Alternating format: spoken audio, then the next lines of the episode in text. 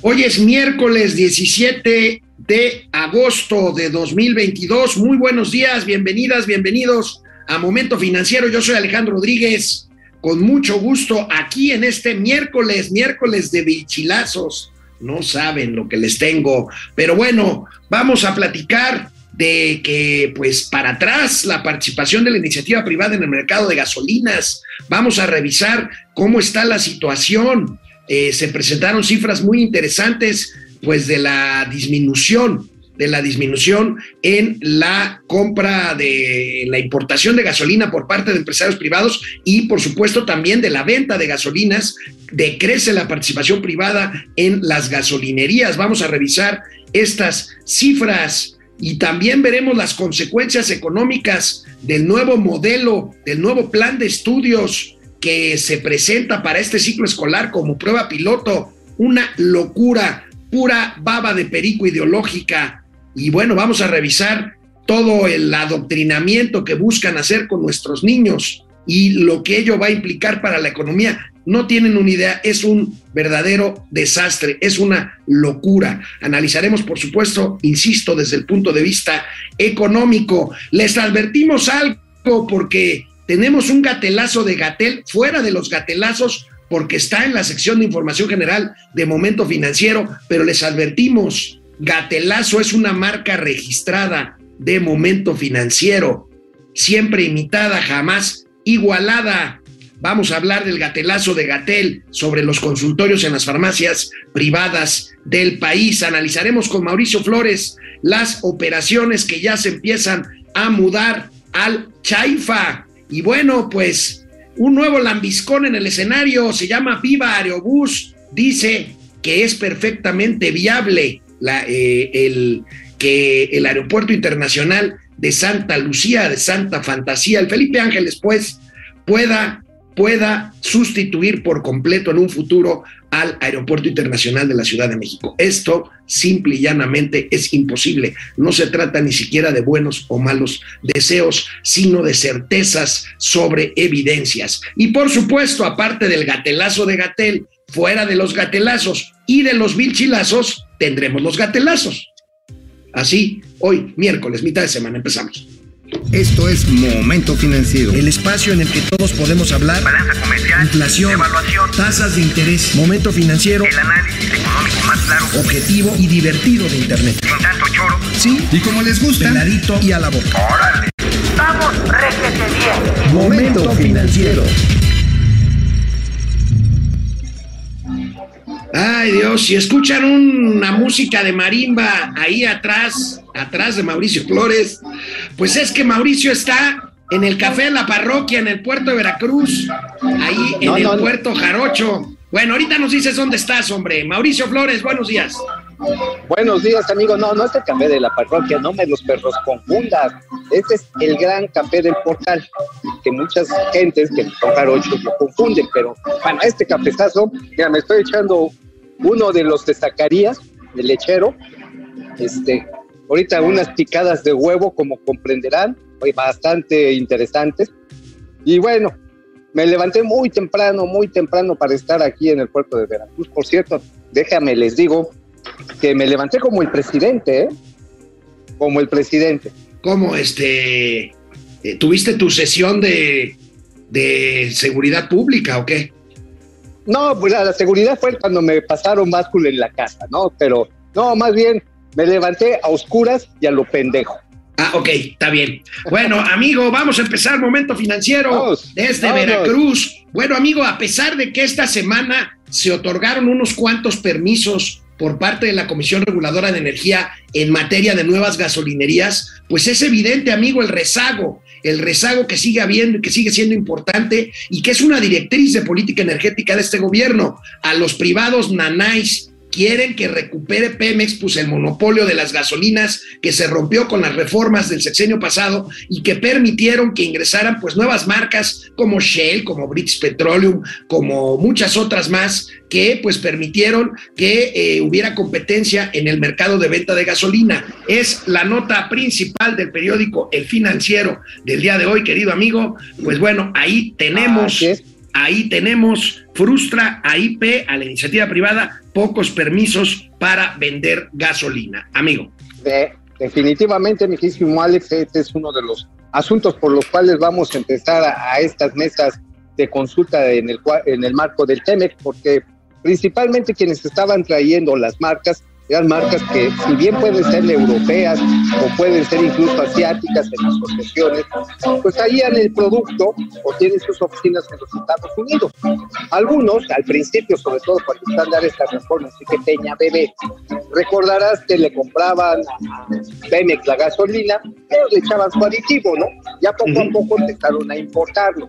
Ahora, la cuestión es que este es uno de los elementos por los cuales, mira, nos pueden dejar caer el chilón dejar el chilote porque precisamente estás obstruyendo un comercio que debería de ser entre socios sin este tipo de prácticas discriminatorias. Ahí está. Bueno, amigo, a pesar de que en esta gráfica que les voy a mostrar se ve que pues el tema de los permisos para gasolinerías se recuperó en este año y más que en este año, en los pasados días, pues todavía advertimos el rezago que hay en este tipo de permisos que pues ha hecho que las empresas este pues eh, privadas se retiren, amigo. De hecho, tengo por ahí eh, pues información que no ha sido oficializada, pero que es bastante creíble, que British Petroleum, que British Petroleum está ya pensando, BP está pensando en vender sus activos en México, pues que sería una señal desastrosa, una nueva señal desastrosa en materia energética.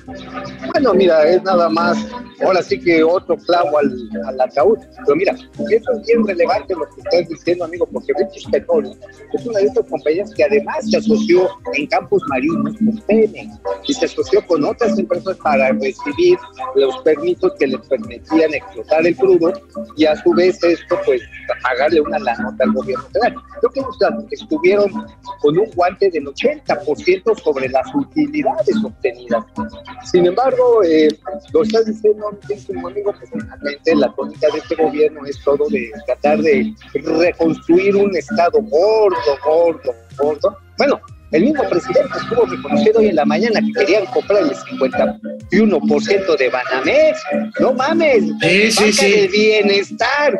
un, banco, un banco mixto es la última ocurrencia del presidente de la República. Será un gatelazo el día de mañana, amigo. Pero bueno, unos datos. Están pendientes 300 permisos para gasolinerías y el 68%, el 68% de la gasolina que consume en México debe de ser importada. Aquí el porcentaje, amigo, de lo que importa Pemex y lo que hacen empresas privadas. Aquí tenemos pues el valor de la compra de combustibles enero-julio marca una cifra histórica, 77% de incremento. Esto es por el precio de la gasolina. Pero si vemos la gráfica siguiente, pues ahí tenemos, ahí tenemos, amigo, la importación, pues simplemente, por ejemplo, en miles de barriles diarios, en este año 2022, eh, Pemex ha importado 378 mil barriles diarios y la iniciativa privada apenas 123 mil barriles diarios de petróleo.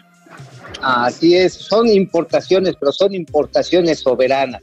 Algunas vienen de DIRPAC, unas vienen de Deer Park, pero otras se las compran a Exxon. Bueno, Móvil este, está haciendo su propia importación, G500 también, Valero lo mismo. Pero a ver, vamos a poner la perspectiva de los ciudadanos, no de los machuchones, porque también hubo algunos que se mancharon con los permisos y nada más los estaban utilizando pues para especular, andaban de especuleros con eso.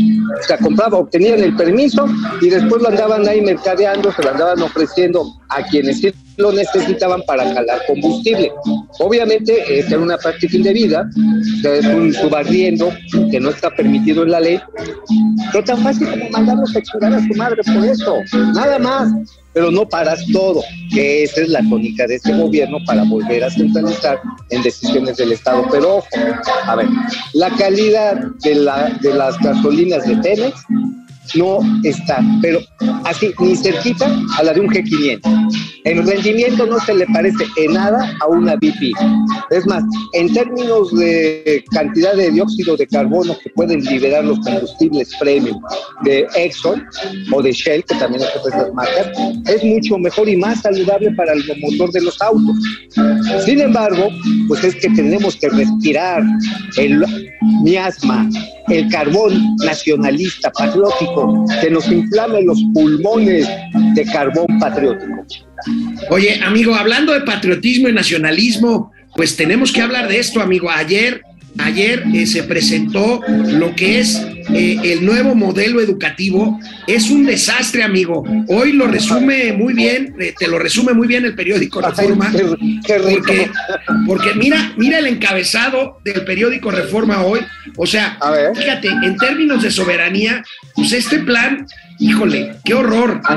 anticolonialista. Fíjate, dice la nota de reforma, el nuevo modelo educativo busca combatir el colonialismo, el ah, patriarcado, el mercantilismo y limitar la educación a solo cubrir perfiles laborales. Es una locura, amigo. Es ah, pura choro, es doctrinario, es retroceso, es... A ver, amigo, a ver, a ver. Tenlo claro. Entre más pendeja es la gente, esté más pendeja, es más fácil que le quiten sus motos regalándole 3.800 varos. O sea, ese es el plan. O sea, genera toda una recua de jóvenes que no saben cumplir con ninguna disciplina mínima, aritmética, pongamos, comprensión del español, ya no digamos otra lengua. Ah, pero ya vas a tener los maestros de las universidades Benito Juárez que te van a pendejar a las siguientes generaciones. O sea, hello, brother, ¿qué no lo entendiste desde antes? Pues mira, maestro, no dejo de escandalizarme porque mira, ve, ve a lo que se refiere a ver, eh, a ver, viene, viene, el modelo, el modelo educativo. Ve nada más. Colonialista. Es una. A ver. Es una. Son los cuatro ejes del apocalipsis, amigo. Qué bueno estuvo ese. Este, economía, ¿qué es? Economía, apropiación de la tierra y la explotación humana. Político, control de las autoridades. Social, control del género, clase social, sexualidad y condición étnica. Epistémico, control del conocimiento y subjetividades. Es ah, puro, es puro maldito choro, amigo. Pero no, mira, van a traer, van a traer a final de cuentas, van a traer una serie de elementos muy claros, doctrinarios, como tú ya te lo referías, con esto de la apropiación de la tierra. Es una tesis muy trasnochada de Carlos Marx, el tomo 2 del Capital. Que realmente a quien le debemos eso es este, a David Ricardo, este gran economista británico, que desarrolló realmente las leyes de la renta de la tierra. Ya después Marx como que se lo refirió, lo acomodó y se lo vendió a los pendejos, ¿no? Pero bueno, el asunto es lo siguiente. Podemos decir prácticamente que en el caso de la apropiación de la subjetividad y del conocimiento está yo creo que el punto más peligroso de todo esto. ¿Por qué? Porque es influir sobre las molleras tiernas, suavecitas, jovencitas de los niños, en el ánimo encendido, hormonal de los jóvenes para decir, miren, ustedes que están jodidos, es porque hay unos que los han estado chingando en la historia. Entonces hay que chingarse a que los han chingado en la historia. Es igual que la escuela popular que hizo en su momento Luis Echeverría. ¿eh? Acuérdate, cuando tú y yo estábamos tiernitos, así estábamos así bien morditos, ¿qué te decían? Te decían que precisamente parte del problema que padecían las familias, las familias mexicanas, era porque había unos señores ricos y muy malos que eran los burgueses. Es más, yo recuerdo una vez que vi una manifestación de precisamente del sindicato este, el, que es que, ah, bueno, los que hoy tienen el control de, de la SEP, del CENTE. ¿Sabes dónde los vi? Haciendo un plantón y gritando, burgueses, dragones, por eso están panzones. ¿Sabes dónde los vi haciendo eso? Enfrente de un pinche burger boy, cabrón, enfrente de un burger boy. Bueno, tuviste, tuviste una crisis existencial entonces. Oye, amigo, Pero hablando de Marx, el, el- el autor de esta vacilada es un cuate que se llama Marx Arriaga, Ah, muy cercano a Beatriz. Gutiérrez Müller, la esposa del presidente. Pero fíjate, mira, déjame que te ponga Davo el diagnóstico que tiene. Mira, Aquí, aquí lo tenemos, amigo. Fíjate, las reformas de los últimos 30 años reproducen desigualdad, racismo y clasismo. Propician abandono escolar y bajo rendimiento académico. Impulsan un giro empresarial sobre la educación. Abren puertas a, la mercantilización de la educación preescolar, primaria y secundaria y pactan aprobación de pruebas con Banco Mundial, OCDE, Fondo Monetario Internacional y Organización Mundial de Comercio. Amigo, como dices tú, ¿para qué enseñarles a crear riqueza si les van a regalar una lana? Pues sí, ¿para qué te preocupas? Es más, ¿para qué se alinean a los intereses malévolos, burgueses, neoliberales, colonialistas y culeros del Banco Mundial? Mejor que vayan con los principios del Foro de Sao Paulo. Así de simple. Oye, a ver, oye, pero mira, aquí lo que me preocupa son los chavos de la educación pública. Son cerca de 25 millones de que están en el nivel básico y medio superior.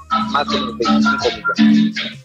Estos pobres chamacos, cuando se acabe este gobierno, habrán ya recibido, se habrán mamado, ¿qué te gusta? Este, dos, tres años de estos, de, de estas eh, ideas, de estas concepciones, y probablemente todavía sigan más a como van las cosas, igual y Moreno. ¿Qué van a hacer cuando salgan de la preprimaria? Es más, hay nada más un dato que por cierto también leí en un resumen, también para resumírselo, en reforma sobre la crisis educativa el, el domingo pasado. Bueno, el número de jóvenes que han despertado de la escuela a nivel medio superior son casi 800 mil en el sector sea, los que dijeron, no termino la prepa, no termino el CONALEP, ¡ay, muere! Me voy, tengo que trabajar. Entonces estás condenado a hacer trabajitos miserables y a estar estirando la mano para que les parte. Bueno, amigo, pues esto es lo que llega a hacer, entre otras cosas, la nueva secretaria, la flamante gestora ciudadana Leti, Ma- Leti este, Ramírez. Y bueno, pues vean, veamos el animal que le entregó A. Andrés Manuel López Obrador a Leti. A ver. Fíjate, A este ver, es el animal que es la cepa, amigo. Bueno, no estoy hablando A de la foto, ¿eh? Ah, Pero mira, el- la foto también está de tu gusto, el, el animal que le entregó Andrés Manuel a Leticia Ramírez es un presupuesto de 364 mil millones de pesos. La mayoría se va en pagarle a, una, a un gremio que es el más numeroso de América Latina, que son los maestros mexicanos. Así es. Casi 30 millones de alumnos, como decías ahorita, 2 millones de maestros y 250 mil escuelas. De este tamaño es este despropósito de entregarle la oficina de José Vasconcelos, de Justo Sierra, de Narciso Basols, de Jaime Torres Bodet, a una, con todo respeto, y no lo digo ni peyorativamente ni clasistamente, a una gestora de trámites públicos. No, yo sí lo digo con todas estas agravantes. Le dejas una pieza fundamental del desarrollo de cualquier país a una buena pareja. Así para probar. Bueno. No me importa que digan que soy racista, pero mira, ya para que la maestra del Esther Gordillo te diga, no mames, ¿qué estás haciendo, Andrés? ¿Le estás entregando el chamuco? O sea, güey, es como si el diablo te dijera, güey, estás bien cabrón, ya, ya me ganaste en maldad. Es como si te, te apareciera este el padre este que le gustaban los niños, ¿cómo se llamaba este cabrón? Maciel. Ajá, se te apareciera el, el, el pa- el padre Maciel y te dijera, estás bien pervertido, güey, ya párale. No, sí, está cañón. Está Está cañón. cañón. Oye, amigo, vamos a tener que adelantar un poco los gatelazos porque A ver, pues, viene. el gatelazo de Gatel de ayer entra, entra en información general de momento financiero y tiene que ver con cuestiones económicas, amigo, porque tiene que ver con cadenas empresariales. Ayer el doctor Muerte, el baboso de Hugo López Gatel, se refirió, amigo, a eh, las, eh, los consultorios privados que pues nos han salvado de desatención médica, amigo, porque para millones de mexicanos su única opción que tienen, la única opción que tienen para una consulta de primer nivel son los consultorios pues de las farmacias del ahorro, de las farmacias San Pablo, de las farmacias similares, que cobran 15, 20, 100 pesos por consulta y que son su única opción, amigo. Si quieres ahorita lo comentamos y vamos a ver lo que dijo hoy este este estúpido. Este pedo. Hasta pronto, ya, sin miedo. Entonces la fórmula parecía genial. La población se, eh, fue muy entusiasta de tener esto. Voy a la esquina. Además, hay una gran cantidad de consultorios por todos lados. ¿Quién se puede oponer a una situación así? Pero cuando se analiza esto de manera eh, puntual, se puede ver que en realidad es un gran engaño. ¿En qué sentido? Los consultorios adyacentes a la farmacia no resuelven problemas de salud eh, de mayor importancia. Quizá resuelven una pequeña gripe, un dolor de cabeza, una diarrea, un problema de salud muy eh, de corta duración que afecta a población principalmente sana. Pero alguien que tiene diabetes o hipertensión o una enfermedad pulmonar, una enfermedad cardíaca crónica, como gran cantidad de la población mexicana, estos consultorios no le van a resolver o incluso podrían poner en peligro su salud y su vida. Y esto es muy importante tenerlo presente. Y esto está documentado. O sea, ¿qué está preparando? ¿Qué está preparando el doctor Muerte con esto? Yo tengo una hipótesis. Creo que van a sacar una ley o quieren pasar una ley para aniquilar los precisamente consultorios médicos. No recuerdo cuántos son, pero creo que el último dato que estuvo disponible eran cerca de 35 mil en todo el país. Amigo, es una verdadera canallada, es una estupidez. Dice, pues es que pues van por una gripa, pues ese es el primer nivel, doctor, estúpido, pues ese es el primer nivel. Pues ¿qué quieren? Uh -huh. ¿De veras que creen que haya gente que cree que le van a curar su diabetes por una consulta de primer nivel? Además, amigo, el güey dice, perdón, pero el güey dice, bueno, esto eventualmente tendrá que desaparecer. Lo ideal es que desaparezcan. Nada más que denos chance. qué? Denos chance de acabar de, de, arreglar el desmadre que nosotros mismos armamos, desapareciendo el seguro popular. Es un Ahí verdadero despropósito, amigo. Yo estoy francamente encabronado. Mira, a mí también ya no me sorprende esto. ¿eh? Mira, vas a ver que van a intentar sacar esta iniciativa. Obviamente también al mismo tiempo, por eso se están puteando a este a Alito Moreno, Alejandro Moreno, pues para ablandar al PRI, pues diciendo, miren, ya vieron cómo se lo está cargando PIF hasta aquí este culé, entonces ábranse cilantros que ahí les va, ahí les va el pepino, para que puedan este, echar a andar este tipo de iniciativas. Pero a ver, entendamos una cosa. Hoy el ISTE, que se supone que atiende a todos los trabajadores del Estado, que creo que son más o menos cuatro y medio millones. Cinco millones, ponle. Cinco millones, vamos a dejarlo en cinco millones. El ISTE hoy tiene, hablando ya de un tratamiento ya mucho más profundo, ya eh, cirugías, tiene un rezago de cuatro mil cirugías solamente en un mes. En el mes en que los brillantes administradores, Pedro Centeno y todo su grupo de honestísimos eh, directores como Almendrita Ortiz, etcétera, etcétera, decidieron contratar a una empresa aquí jarocha que no tiene ninguna puta idea de lo que es la imagenología, que no ha podido instalar siquiera los rayos X nuevos que iba a instalar. Bueno, ni siquiera los equipos de resonancia magnética. Bueno, ni el software, ni eso han podido. Cuatro mil. Cuatro mil cirugías en el ISTE nada más en un mes que no se han aplicado y se siguen acumulando. Y tú vas al Seguro Social, y no es por hablar más de Zoe Robledo, que me cae bien, pero vas al Seguro Social, te chingas cuatro o cinco horas para que te digan No, en 15 y- minutos. Y a ver, a ver, siguiendo la lógica estúpida de Gatel, suponiendo que vas, te formas ahí cuatro horas, te atienden y te mandan con el especialista. Te mandan con un especialista, que es lo que decía Gatel, porque tienes diabetes. Ajá. Te dan la cita para tres o cuatro meses después.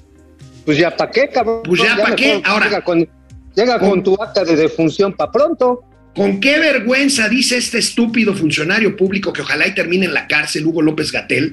¿Con qué Pero vergüenza dice eso de, de los consultorios chiquitos eh, de farmacias privadas, cuando el gobierno en el que él trabaja ha reducido criminalmente el presupuesto. Mira estas gráficas, amigo, A mira ver, estas bien. gráficas que tenemos aquí eh, en producción. Fíjate, el, el- el- el presupuesto para atender cáncer infantil, fíjate cómo se ha caído Abajo. de 330 millones a la mitad, Ujú. 150 millones de pesos. El presupuesto para atender cáncer, cáncer cervicuterino se ha reducido de 106 millones a 65 millones de pesos. El VH-Sida es este se ha reducido de 3.800 a 3.000 millones de pesos. O sea, ¿con qué caraja cara de vergüenza se atreven a hablar de privatización de la medicina y de criticar esto que es, insisto, la única opción para millones de mexicanos? Oye, a ver, hay que recordar que a, a Patti la lambiscona número uno de Shark Tank ahí este, y del gobierno federal, lo dijo, se les, ahora sí, que le salió del alma cuando dijo, pues ni modo, los que se mueran por cáncer, sean niños, sean señoras, aquellos que se, que se vean afectados por el VIH-Sida, pues ni modo, son daños colaterales, ni pedo. En el esfuerzo de transformar este país, se van a morir, güey, ni pedo, pero van a hacerlo de manera patriótica y honesta. Y soberana, amigo, y nacionalista. Y Ajá, ándale, entregada a las mejores causas. Imagínate, es- oye, por cierto, Oye. fíjate, ahí. Diabet- dia- pe- perdón, diabéticos del mundo unidos. Cancerosos, moríos por la patria, envolverse Bueno, a ver. en su terapia. Ibas a decirme, discúlpame, mi querido amigo. Sí, sí, pero es que te tenía que salir también porque ya se te había metido mucho. Entonces, ya era momento que sacara. Oye, no, no, a ver. Aquí vienen varias cosas del sector salud que están realmente preocupantes. La UNOPS está haciendo otra chiquicompra, la está cagando nuevamente, y a finales de este año apenas se va a estar suministrando el equivalente de la mitad del consumo de los medicamentos que hacían falta. Pero ya ni siquiera estamos hablando de productos especializados como para atender el SIDA o los oncológicos o la diabetes, o bueno, también eh, todos los tratamientos para las vías urinarias, para la, la hipertensión. No, no, estamos hablando incluso de genéricos. A estas alturas no se ha comprado ni siquiera el 25% de lo que corresponde a omeprazol, hermano. Ni O sea, 20. a, a- a pastillitas para la gastritis. Sí, ni a eso, ni a eso han podido llegar, ni a eso. Entonces, obvio, son datos que tenemos fundados por el Instituto Farmacéutico México, este, pero también, además, se ha gastado 35% más en precio. O sea, a ver, son pendejos para comprar, compran más caro, compran en directo y además andan queriendo quitar a los que les son su competencia, que son eh, estos consultorios de primer nivel que tienen las farmacias. Bueno, amigo, amigo, Hey. quiero recordar a los locutores cultísimos de nuestra época, cuando éramos tú y yo niños y jóvenes. Uh, Quiero decirte que estamos llegando al ecuador de este programa y por lo tanto, y por lo tanto nos vamos a una pausa y regresamos. Vámonos. Bueno, pues amigo, este, ¿qué tal te están este, entrando las picaditas? Ay, mira, las de huevo están bien pellizcadas, ¿eh? La vieras, vieras que bien atendido, ¿cómo puedo decir que no? Oye, Ari, hey, y el, y el que sacarías, ¿eh? Está bueno. el lechero, bueno, Ari Loe presente, gracias Sergio Salazar, buenos días, Luis Alberto Castro, ombliguito de la semana, los senseis de las finanzas, gracias, gracias Luis Alberto, Gracias. Alejandro Méndez Tocayo desde Querétaro, Proce Server, Chiao Tíos desde Greenwich, Londres, Ay. cheers, cheers, Ay. este, bueno, Carlos Barrera, inspector y sargento Dodo, Dodo de las finanzas, este, Francisco García Paco, buen día. Resulta que el tren donde llegó, donde llegó el presidente a Santa Lucía, siempre sí fue un montaje. Bueno, fue un mont- es obvio, pues era un tren de los que usan para, Para, para- exhibición. para exhibición, o sea. Este, ¿a poco? Ana María Alday, saludos, dúo dinámico de las finanzas desde Milwaukee. Órale, nunca nos Órale, habían, órale, nunca nos habían, Milwaukee. desde Milwaukee, ahí en la, en Capital la, de- Capital de las chelas de los Estados Unidos. Sí, claro, Milwaukee, ahí a orillas de los grandes lagos, este, Milwaukee. Anda. Yo Gracias. estuve ahí hace varios años, ¿eh? Y me eché así unos tarrotes de chela. Betty Villalón, Betty Villalón, buenos días mis amigos, aquí esperándolos para estar bien informada. Gracias Betty. Genaro, Gracias, Eric, Betty. saludos a los aviondos de las finanzas. Gerardo Chapa, Ay. buen y bendecido día Alex y Mau. Saludos desde Monterrey, Nuevo León, que ya les Saludos, llevó lluvia el, presidente, el, el, peje, el pejetlaloc. Juaco, Juaco Núñez García, saludos. Hoy se cumplen 53 años de Woodstock. ¿Te acuerdas de Woodstock, amigo? Uy, sí es cierto, justo. El gran concierto que rompe toda una tradición, eh, digamos, victoriana, casi victoriana en los Estados Unidos, y es el gran destape juvenil y del rock and roll. Eh, a Vándaro en México, Uba- unos años después. Ubaldo Arreola, ya hubo, ya hubo un ataque Chairo, ya. Roberto Mata, claro. saludos. Hoy, hoy sí los agarré en vivo, pues que. Bueno, Roberto, Roberto Mata, amanecimos muy neoliberales o 4T. Pues yo, como siempre, ¿eh? Mauricio, pues como está en modo Chairo Jarocho, No, yo amanecí acostado y con un chingo de sueño. Black Archer Mill, ¿cómo sufres, Mau? Un lechero y unos huesos. Roberto Mata, Ay, canillita. tíos, unas canillas, exactamente. Denme tips para sacar una casa en esta economía. Bueno, pues Tienen que ahorita, ahorita porque van a subir las tasas de interés, ¿eh? pero ahorita la- las casas están a buen precio, ¿no? Sí, pero es muy probable que empiecen a subir ya las hipotecarias, porque acuérdate que la curva de 28 días se hizo ya muy alta con estos este, aumentos de tasa primaria y ya está presionando el balance de los de los bancos entre la captación de corto y el crédito de largo plazo. Porque de hecho para hacer eh, estos fondeos, las tasas de referencia para hacer emisiones a 10 o 20 años va a subir. Entonces, háganlo antes de que llegam- lleguemos a octubre. Esa sería mi primera recomendación. Nina Campos, soy su seguidora fiel, nunca los veo en vivo por mi trabajo. Un gran saludo desde Denver, Colorado. Saludos. Otro- otra ciudad cervecera, ahí producen cool. Sí, claro. Roberto Mata, Roberto Mata, saludos desde Querétaro. Juan Manuel González Ochoa, saludos tíos. Genaro, Eric. Mau está bailando con la botarga del doctor Simi al ritmo de barimba. No, soy yo, soy yo. Lo que pasa es que con el Zoom salgo medio pachoncito. Marcos Antonio Rivera dice que si fuiste a hacerte la, la jarocha. No, vine aquí nada más a buscarles el negro llorarán. No se serve, tío Mau, chúntate unos huevos tirados, las picadas de longaniza, una bomba con natas y un lechero con canilla.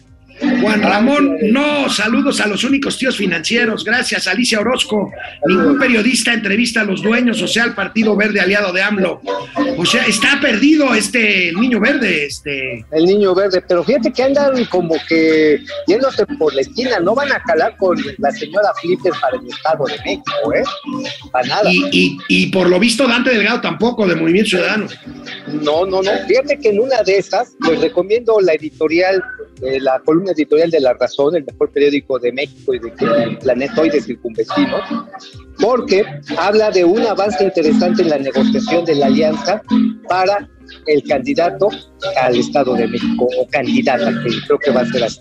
Ya se están empezando a poner a modo, a Pe- Pepe, Pepe Almazán Mendiola nos pregunta, ¿para quién trabaja el pendejazo de Gatel? Yo te digo, Pepe, para una fundación en Nueva York de apellido Bloomberg, Así es. Fidel Así Reyes es. Morales, Gatel ya dio el viejazo, ya dio el pendejazo, más bien. Aleluya, No, así nació, así nació, así nació. Bueno, así nació, pero en el IMSS, ISSSTE, INSABI tardan años para dar consulta, especialidad exactamente. Torres B. Manuel, este, ni tampoco en el IMSS ni el ISSSTE te tratan de ninguna enfermedad. Marian Sabido, primero que pongan al sector salud como Dinamarca, como prometieron, y después critican. Tiene toda la razón. Vaya polémica la que desató el güey este, Javier Ah, Salinas. No se llama British Petroleum, hace décadas cambió su nombre a solo BP. Perdón, Javier, gracias por corregirme. Bueno, ya, ya. Perdón. No me pegues en la cara que de eso vivo, güey. Y menos enfrente de los niños, Javier, por favor. Rogelio Ro- González del Razo. Mau se la vive en la pachanga, pues ya ves, güey. Hay que saber vivir, hay que saber vivir. Jorne, Jornel Tox, buenos días, tíos. Ojalá y el gobierno no esté pensando en meter médicos cubanos a donde están los médicos en la. Oye, ahora sí, lo que sí te digo, amigo, es que los médicos cubanos no han, no han mostrado su cédula profesional médica, ¿eh? Y cualquier... tiene? No la tienen. No la tienen. Y cualquier médico, brujo, cualquier médico, brujo. Cualquier médico de farmacia, de consultorio de farmacia, tiene su cédula profesional exhibida Claro. ahí mismo. José Almazán Mendiola, el dinero que Morena reparte entre periodistas valientes como Hans Salazar, Lord Molécula, Facundo Malo, Vicente Marrano, Ah, sí, bueno. el Sin Censura y entes híbridos como el Campe, Nene Pedorro, Poncho, Calito y Fabricio, no son chayote. Dice que no, No, son no. chayote, son becas para la Asociación de Payasos. Anda. Oye, son becas del bienestar para su carcajada. Oye, un pedido, amigo, de Fidel Reyes Morales, ya que estás por allá, que reportes, que, que averigües qué ha pasado con el acuario. Es buen tema, a ver qué Ah, nos órale. Fíjate que sí, me voy a ir a meter ahí al acuario. Igual y no me dejan salir. que se- Güey, se está jugando un manatí, güey. Me, me echan otra vez para adentro. Bueno, vámonos, vámonos, de regreso para las calumnias. Amigo, ¿de qué escribiste hoy en el periódico La Razón? En la razón de un chisme que está de requete chupete. Bueno, ya sabes que nuestro amigo Alejandro Murat tiene el ánimo El gobernador de Oaxaca. que ya saliente el 30 de noviembre, ya agarra su cajita de huevo calvario, su lacito y a la chingada. Bueno, este, nos confesó a Cayo de Hacha y a mí allá en el Tianguis de Acapulco que él se iba a lanzar para presidente de la República y ya, ya después ya se hizo general. Bueno, la cosa es la siguiente. Lo quisieron retener en el gobierno de López Obrador. ¿Y sabes qué le ofrecieron? Le ofrecieron el cargo de director general de la Comisión Federal de Electricidad. En lugar de Manuel Barney, Así es, brother, así es. Mira, checadito, checadito. Dijeron, oye, don Manuel Barney, este, pues ya como que ve desempolvando tus huesitos, viejo. Hay mucho pedo contigo con esto del kit camarera, con esto de las mesas de discusión que hay del TEMEC. Nos vamos a meter en un pedo muy grande. Ya mejor, llégale a alguna de tus 26 casas, güey. No te hace falta nada, ¿no? Bueno, la cuestión está en que el joven Murat dijo, ni madres, yo no me voy. Y no aceptó tampoco una embajada que iba a ser en un país europeo. Eso sí, ya lo también, no estaba muy seguro si lo iban a colocar allá en París o si iba a ir a Inglaterra, ¿eh? O sea, también lo traían ahí, digo, si te mandan al exilio, pues que sea con alto pedorraje. Pero no aceptó, no aceptó, ni tampoco, o sea, ya al último dijeron, güey, quédate. ¿Y sabes por qué creo que lo están haciendo? Porque se me hace que esta es una de las corcholatas no destapadas que incluso López Obrador está pensando por cualquiera de sus tres favoritas se le llegase ahí a mezclar el aceite con el agua, pues dice, pues mire, alguien que sobre todo pueda dividir, dividir al PRI. Porque hoy por hoy, después de que fueron brothers, amigos, así de sangre, no digo que hermanos de leche, porque no me consta, pero de piquete de ombligo, Alejandro Moreno y el señor Alejandro Murat, los dos Alex, pues hoy no se comen, pero ni, a- ni por telepatía. Realmente están distantes, están enojados y podría ser que Murat pueda hacer la cuña para reventar una eventual alianza opositoria en el 24, ¿eh? Bueno, interesante, amigo. Por cierto, hablando de Manuel Bartlett, ¿leíste ¿Qué onda? lo, que, ¿leíste lo que publicó ayer mi amiga Lourdes Mendoza? Que el fin de semana, el fin de semana fue a comer Manuel Bartlett y su señora, que no es su esposa ni su concubina, No, está bien, Julia Abdalá, pues. es su compañera, al Arturos, allá a Polanco, al restaurante Arturos. Ah, no me digas, que famosísimo me- Arturitos. Y que me los corren al grito de rateros, güey.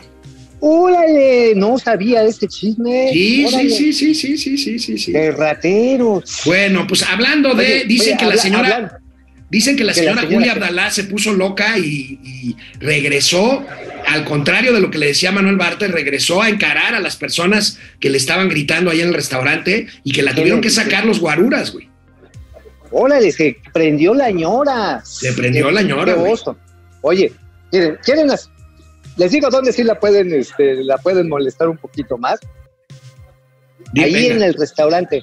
Este restaurante elegantioso, mamonzón, que está ahí en el San Reyes, hay despacho.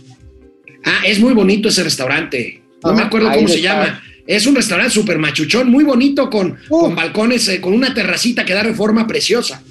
Es más, si ustedes quieren ir a arreglar ahí algún business con la CFE y eso, no digan que yo les dije, porque luego van a querer poner turnos y van a querer cobrar por las citas. No, Aquí no, entre no nos, como, como casi nadie nos ve en momento financiero. Amigo, rápido, ¿qué escribiste en el Independiente? En el Independiente les estamos platicando cómo nos la están dejando ir doblada con las tarifas del transporte de los granos básicos, maíz, frijol, sorgo, trigo y también con los combustibles. El duopolio, o digamos el oligopolio, porque esa sería la definición correcta, de Kansas City Southern de México junto con Ferromex nos la está dejando ir doblada en tarifas por kilómetro tonelada movilizada. Eh, la Agencia de Transporte Ferroviario de México, la agencia reguladora, sacó su directriz de emergencia para decir ya no suban estas pinches tarifas durante seis meses, porque el asunto le está pegando al costo de transporte de la tortilla. Mira, el costo por tonelada lo están aplicando por ahí de dos pesos, cuando debería de estar ya con un cálculo que hace esta agencia a 97 centavos. Y con el combustible, con los combustibles, es un aumento, es una diferencia de casi el 80%. Y en términos de crecimiento de precios reales, estos sí están muy por arriba, en promedio 77%, arriba del crecimiento promedio de la inflación en los últimos cinco años. O sea, la chingadera que está haciendo el señor este, Larrea y eh, el señor Germán Larrea y su sobrino, que es el que ahorita está el, tinglado ahí en, en Grupo México. Y los señores Ostenmayer y socios, que por cierto, hay que recordar que hoy Souter ya es parte de Canadian Es la- Pacific. Eh, Es la, es la empresa ferroviaria Kansas City Southern. Ajá, Kansas City Southern, que ya fue absorbida directamente por Canadian Pacific. Es el tren más largo, a ti que te gustan las cosas largas, más cuando hablamos de rieles, de toda América. Ahí sí, como 700 veces te gustaría ir y venir de punta a punta, carnal. Me juegas una broma jarocha, güey. Bueno, oye, este, amigo, rápidamente eh, nos habías prometido, y aquí lo tenemos, los cuadritos que conseguiste Ah, de la migración de operaciones aéreas a Santa Lucía, Ah, al Chaifa. Aquí los tenemos, vamos a ver el primero. Recintos Rápido. construidos y adjudicados en el AIFA. Aquí hablamos de eh, recintos fiscales que están construyendo en el AIFA, ¿no? Algunos ya están terminados. Es interesante mencionar que son 16 espacios, recintos, eh, ahora sí que fiscales y de almacén. Pues estamos hablando de prácticamente 500 hectáreas. O es del tamaño, poquito menos, ah, usted es más grande, como dos terceras partes del AICM en áreas de bodegas y recintos fiscales. Es bastante grande. Ahora, ¿qué aerolíneas son las que ya están entrando? Son 15. A mí en particular me llama la atención, como no como aerolínea, que tiene sus propios aviones de HL. O sea, estás hablando de líneas de carga. Ajá, cargueros. Los cargueros sí están empezando a ver que puede ser una opción llegar a Santa Fantasía. ¿Por qué? Porque tienes los sistemas de distribución en todo el Valle de México. No es solamente la del Valle, güey. O sea, hello, Alex. Eh, la Ciudad de México no se limita ahí a los barrios machichones donde tú andas echando tus traguitos. Hay un chorro de infelizaje alrededor de toda esta mancha urbana y precisamente la ubicación de Santa Fantasía, porque está el Instituto Mexiquense, está el Arco Norte y están algunas otras vialidades que se han desarrollado precisamente con los gobiernos malditos, neoliberales, perros asquerosos, que sirven para distribuir servicios y productos en toda esta zona norte nororiente. Entonces ya como que dijeron, sí podemos bajar algunas operaciones. Ahora, Amazon no está llegando todavía, ¿eh? No está llegando Lufthansa ni France, que son los principales movilizadores de carga. Lufthansa de Europa, Lufthansa y Air France no van a bajar en Santa Lucía. Primero No. bajan en Querétaro, amigo, escúchame. Claro, no, sí, por supuesto, porque su modelo de negocios no les hace. Es más, fíjate que también los sistemas cargueros de Delta y de American Airlines tampoco van a bajar ahí. Tienen empresas aerolíneas específicas para carga, pero dado la estructura de negocio que tienen, les conviene más Querétaro y eventualmente hasta en Toluca. Ya lo hacen en el AICM. pero no meterse, no meterse al AIFA, porque les, les cagala toda la logística. Bueno, amigo, bueno, ahí rápido. está, igual va a ser un aeropuerto carguero. Rápidamente, las siguientes tablas que conseguiste son los nuevos vuelos de pasajeros de, de Santa. Fantasía. Aquí los tenemos, pues hay nuevos vuelos a Cancún, a Guadalajara, a Oaxaca, a Puerto Escondido, a Monterrey, Ajá. a Tijuana. Este, y pues está las mismas líneas, Viva Aerobús, Aeroméxico y Volaris.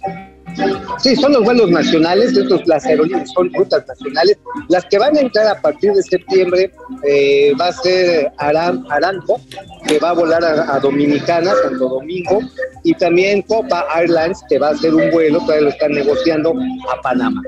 Eh, pero hasta ahí, digamos que lo más relevante es que de ocho operaciones, ya valió madre la que volaba Villahermosa, nada más viajaban 10 pericos, o sea, si era pérdida absoluta para Aeroméxico. Meten ahora otros ocho, otras ocho rutas. Y esto quiere decir que pasamos de 16 a 32 operaciones. Obviamente, pues es un soft open, es muy lento. Para el mes que viene, septiembre, octubre y noviembre, esto los vamos a compartir los datos más adelantito, tiene un incremento que va a llegar hasta 100 operaciones. Qué bueno. Ahora, Que sigue siendo una baba de perico. Eh, chiquita. O sea, eh, yo leí con preocupación a algunos amigos con esto de la preparación de la T2 que se está cayendo a pedazos. Y digo a pedazos porque apesta a pedazos, güey. No mames. es- Hoy, hoy en la mañana que llegué dije, no, ¿quién se cagó aquí? cabrón? Horrible, horrible. Bueno, la cuestión está en que hay días quienes dicen, no, es que con esto se van a llevar todos los vuelos al AIFA. Pues aunque quisieran, no cabe, no cabe. Entonces, este, esto va a ir muy lento y yo creo que va a quedarse como un aeropuerto regional y no va a haber resuelto el problema que tiene de conectividad del Valle de México. Oye, amigo, rápidamente, antes de irnos un corte, Ay. ¿ya existe el aerochayo? El aerochayo, pues igual, y ya, pues a Salvador, no, no, no, a este Camarena, uno que No, tiene- no, no, no. Es que, güey, leí las declaraciones del director general de Viva Aerobús y dice que está convencido que el. Chaifa, dice, está convencido que el Chaifa puede sustituir en el tiempo por completo al Aeropuerto Internacional de la Ciudad de México. Pues, ¿qué le dieron, güey? Pues yo creo que le dieron pa' sus tunas, güey, porque de otra manera no entendería que el señor Juan Carlos Suazua dijera esa burrada. Ahora, ellos porque tienen su base de operación en Monterrey, pues ellos no tienen pedo. Eso para los que vivimos en el Valle de México. A ver, a ver, a ver, Juan Carlos Suazua, hermano, amigo, porque además me cae re bien el pinche Juan Carlos Suazua, es entrón además usted es empleado de uno de mis carnales en aventuras periodísticas, el señor Roberto Alcántara, mejor conocido como el Chespirito del transporte. Bueno, resulta que aunque le dupliques el espacio terrestre al aeropuerto, hay una madre que se llama espacio aéreo. Y el espacio aéreo, altitud, vientos dominantes y temperatura que están en esta zona, limitan cuando menos entre el 15 y el 20% la eficacia de los turborreactores. A lo mejor el señor no ha estudiado eso, pero debería de estudiar antes de eso. Bueno, vámonos rápido a una pausa para regresar con los gatelazos de a de veras. Hoy hay bichilazos, hay bichilazos. Ah, es cierto. Uy, qué rico, qué rico. qué rico. Yo quiero. Bueno, el doctor Amaury Serrano ya se había tardado. El doctor, cuando sea grande, quiero ser como los tíos de las finanzas para Ay, tener no. un sobrino. No, pero dice, para tener un sobrino como yo. ¡Chale! Ay, chale, carnal. Chale, chale, te parece a Paco Stanley, güey. Proces server, tío Mau. No dejes de comerte un gachinango a la veracruzana. ¿Qué vas a comer hoy, amigo? que- ¿Y en dónde? Pues mira, yo voy a entrar aquí a los portalitos más al rato, por ahí de las 4 de la tarde, cuando haya terminado mi labor de escritura y reporteo ahí con el acuario de Veracruz. Y fíjate que hacen unos cócteles de camarón por langostino. Ahí, ahí donde está el Hotel Colonial, ahí enfrente de donde estás. Ajá, eh, exactamente, exactamente, enfrente, ahí enfrente. Aunque sabes que hacen unas tortas de pierna. Hijas de su madre, que me las vengo saboreando. Híjole, amigo, toda- híjole, amigo. toda Bueno, Saúl Rodríguez. Hola, Mau, tiene dos faltas esta semana. No va a completar ni una caguama el fin de semana. Black Archer. Ah, chale. comprar 51% de Banamex para que Doña Sopi se lleve el acervo cultural a su rancho. Genaro, Eric. Oye, ¿te imaginas? ¿Te imaginas? Fundación Cultural Banamex. Todo en Londres. Híjole. Genaro Eric, el doctor Simi tendrá que bailar al son cubano para ser un verdadero doctor del pueblo. Carlos González, sí, de niño, de niño no comí resistol, de- si de niño no comí resistol, de adulto no comeré silicón, dice Carlos González. Entonces, Proces Server dice abu- abusando. No sabes abus- lo que te pierdes, carnal, no sabes lo que te pierdes. Dice Proces Server, tío Mau, abusando en Veracruz por la noche todos los gatos son pardos. Ándale. Aguas, aguas, aguas, ¿eh? Porque sí, de repente dices, oye, ya le salió la de la palanca de velocidades a este cochecito, güey, no vaya a ser. Javier Salinas, la máxima injusticia en las gasolinas es la NOM 016 CRE, la cual especifica la calidad de gasolinas de acuerdo a la región. Es lo que hablaba Mauricio hace rato. Roberto Mata, cambiarle los capítulos a la historia ya ha pasado antes. Lo malo es que la mayoría de los chavitos tardarán aún más en formar su propio criterio. Pues bueno, mira, Sí. hay, hay chavos que llegan a la universidad sin ser capaces de cumplir instrucciones simples y de comprender un- una página de una lectura básica. Así de simple. Le- Eduardo, Eduardo Martínez Ibarra, buenos días amigos, son ustedes el GU y el GLI de las finanzas. Saludos desde. Dallas, Texas. Este, Saludos. Héctor Gerardo Trejo, Murat no se cansó de robar en Infonavit, dice Héctor Gerardo Trejo. Van en contra de Ese, eso se lo, ese se lo van a aventar al joven Murat, ¿eh? No Sí. sabes, así, el chilote de este crédito que les dieron, bueno, que el negocio que armaron precisamente para la subrogación de hipotecas, yo creo que, ¿sabes qué? Está comprando tiempo para que ese pedo no se lo está yendo en la cara.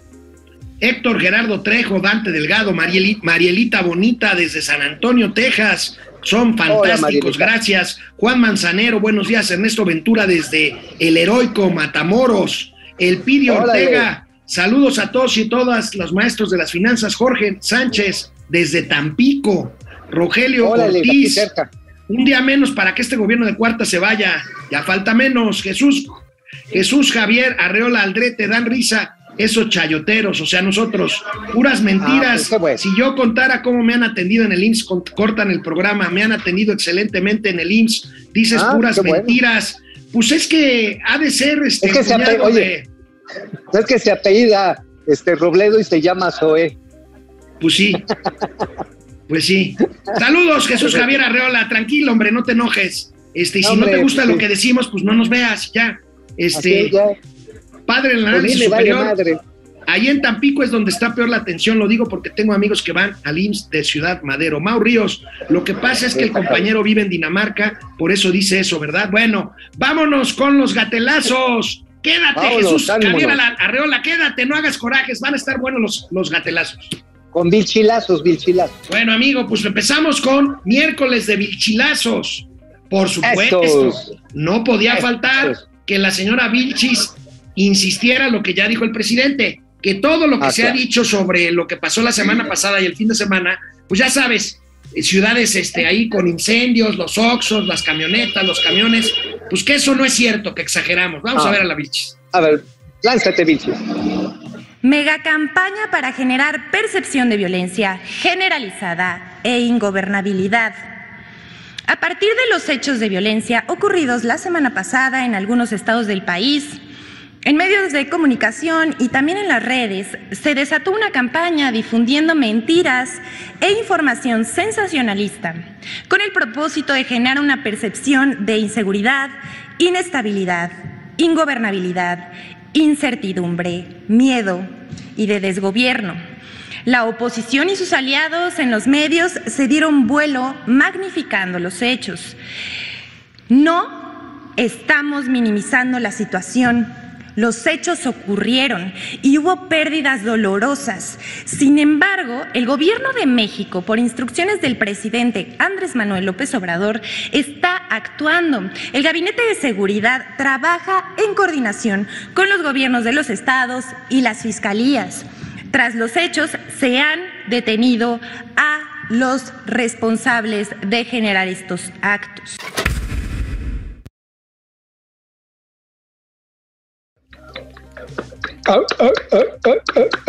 Como focas aplaudidoras. Amigo, léete o léanse, a sobrinos léanse, eh, la editorial de Epidemio Ibarra en el diario milenio. No, es que como si ya la, ya Es la que- leí, es- pero es que- yo por obligación que- profesional, no los tortures. No, pero a ver, es como el script que le dan a la Vilchis. Ajá. Dicen, a ver, Vilchis, este es tu guion. Y dice, terrorismo. La derecha se desgañita y dice, terrorismo.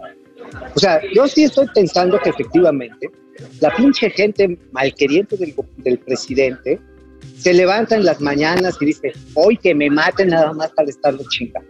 Oye, amigo, seguro que ya. fíjate que como, como tengo que seguir con la línea argumentativa de esto, voy a dejar Ajá. un vilchilazo maravilloso para el final del programa ahorita, porque ahorita ya que estamos hablando, ya que estamos hablando de esta narrativa, pues el presidente ayer dijo que al referirse precisamente a esto, dice que estamos viviendo el peor periodo del periodismo en la historia. ¿Y sabes qué? ¿Y sabes qué? Yo estoy de acuerdo con él y déjame pasarte este video con el cual A ver. te muestro que estoy de acuerdo con él. Es muy lamentable ¿no? lo que sucede en cuanto al ejercicio de el noble oficio del periodismo en México. Es una de las peores épocas.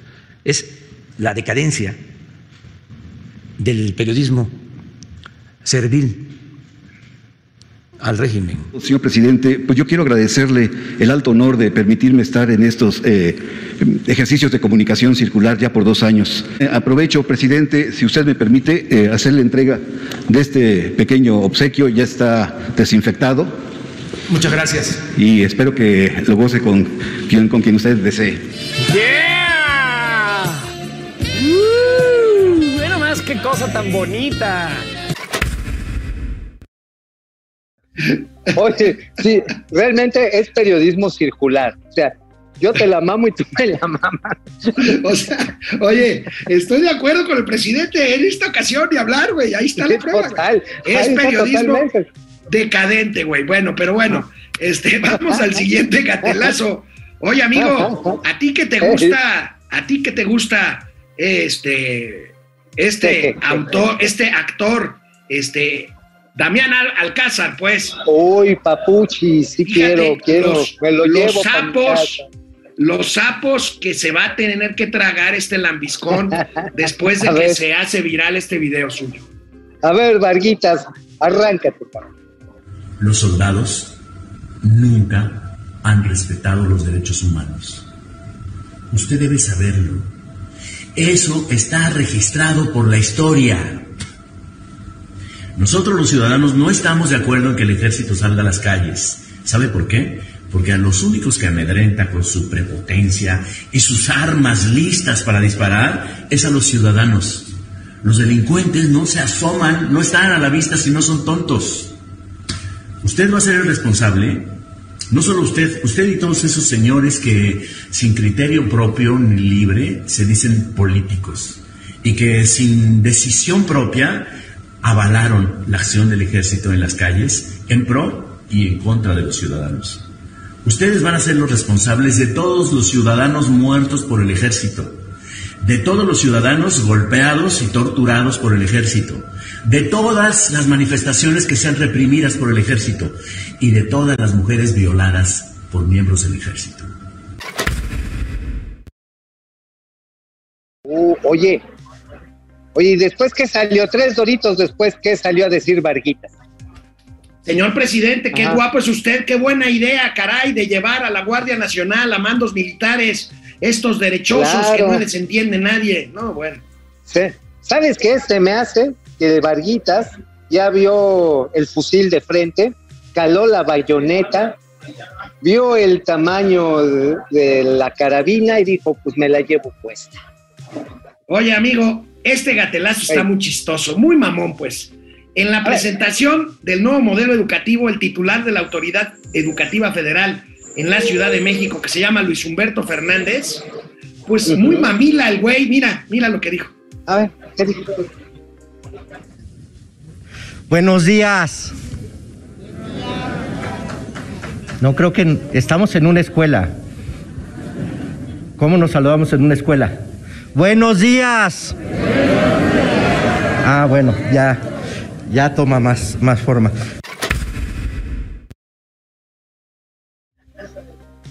Quema mucho el sol. Quema mucho el sol y quema más la luna, amigo. Ahora sí que, pues este sí recibió la visita del pájaro que incendia, que incendia los maizales, el pájaro que mamáis, porque sí se la respiró. ¿Cómo se llama este señor? Luis Humberto Fernández, diputado y eh, dire- director de la Autoridad Educativa Federal en la capital de la Ciudad de México. Hazme el favor. Oye, hay que regalarle un botecito de resistol para que se la pegue porque se la arrancó con tamaña mamada. Bueno, oye, amigo, hablando de esas cosas, pues, ¿qué crees que anunció el carnal Marcelo ayer? ¿Qué, ahora qué dijo el carnal? Mira quién va a ir, quién va a ir a Qatar al Mundial a vigilar a los aficionados mexicanos. Mira. A ver, ¿quién va? ¿Quién va? Quiero agradecer también a la Guardia Nacional su participación con sumo interés. ¿Por qué es tan importante la Guardia Nacional? Alguien se preguntará, bueno, si no van a tener funciones de jurisdicción, o sea, no te pueden detener, no pueden tener armas, no van a portar uniformes. ¿Cuál es su función? Eh, vamos a coadyuvar para que haya un puente entre la afición mexicana, nuestra lengua y costumbres y formas de organizarnos, y las autoridades cataríes. Eso es importantísimo y puede ser decisivo para miles de personas o cientos de ellas en Qatar. Por eso es muy importante que esté la Guardia Nacional. Gracias por su respaldo. Y bueno, como ya aquí se explicó, Ah, chinga, chinga, chinga. Oye, Oye, amigo, amigo, imagínate. ser parte de la Guardia Nacional que te manden a Qatar. Pero a mí se me hace que hay plan con maña. ¿Por qué? Se me hace que es, a ver, están mandando a la Guardia Nacional para abrir una cabeza de playa y después reclamarle ahí directamente a los emires que nos hayan dejado ir la de árabe. Por el mundial. Por el mundial. Oye, amigo, ¿cómo se dice oríllese para la orilla en árabe? Se dice, venga para acá, caballo negro zapache. ¿Cómo se dice? Bueno, bueno, amigo, vámonos con el siguiente gatelazo. Gracias. Antonio Alcaraz. Mándenos sus gatelazos, hombre. Por Mándenos. favor, por favor. Antonio Alcaraz nos mandó este gran gatelazo de la regidora de. Poza Rica, Marta Irene Vargas. La Angelito, como dice el procurador eh, del consumidor, gana 100 mil pesos al mes. Y miren cómo trabaja, amigo. Aquí la tenemos en una sesión de cabildo. Y fíjate, está dibujando una piña. O sea, pura piña que trabaja. Está dibujando la herida Una un- piña, una piña. una piña, una piña. Oye, eh, es que no, no la malinterpreten, se me hace que está diseñando su programa de emprendedurismo de la 4T, cabrón. Se debe llamar Piñas del Bienestar. O sea, todo lo que se está haciendo, pura pinche piña del bienestar. Bueno, oye, amigo, pues bueno, ya nos pasamos, ¿no? Estamos todavía, Ah. todavía podemos ver este TikTok que nos mandó, Échale. que, que nos mandó Échale. Davo. Es, es una manera de resumir lo que está pasando en México. Mira este TikTok. A ver, viene, viene.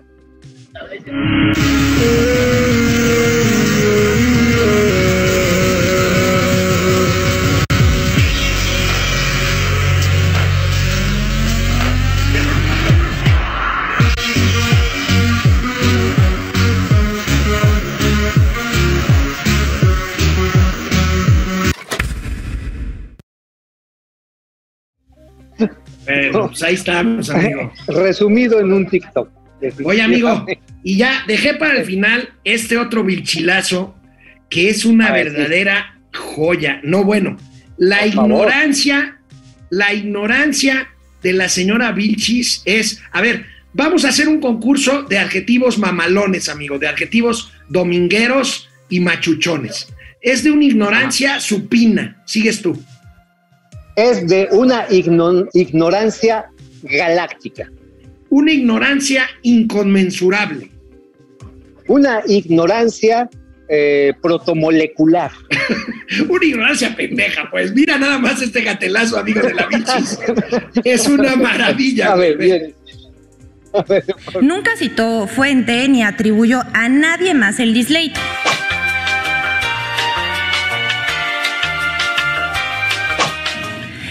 ¡Qué manera de desinformar! Dislate, amigo, dislate, Dislate. en lugar de dislate.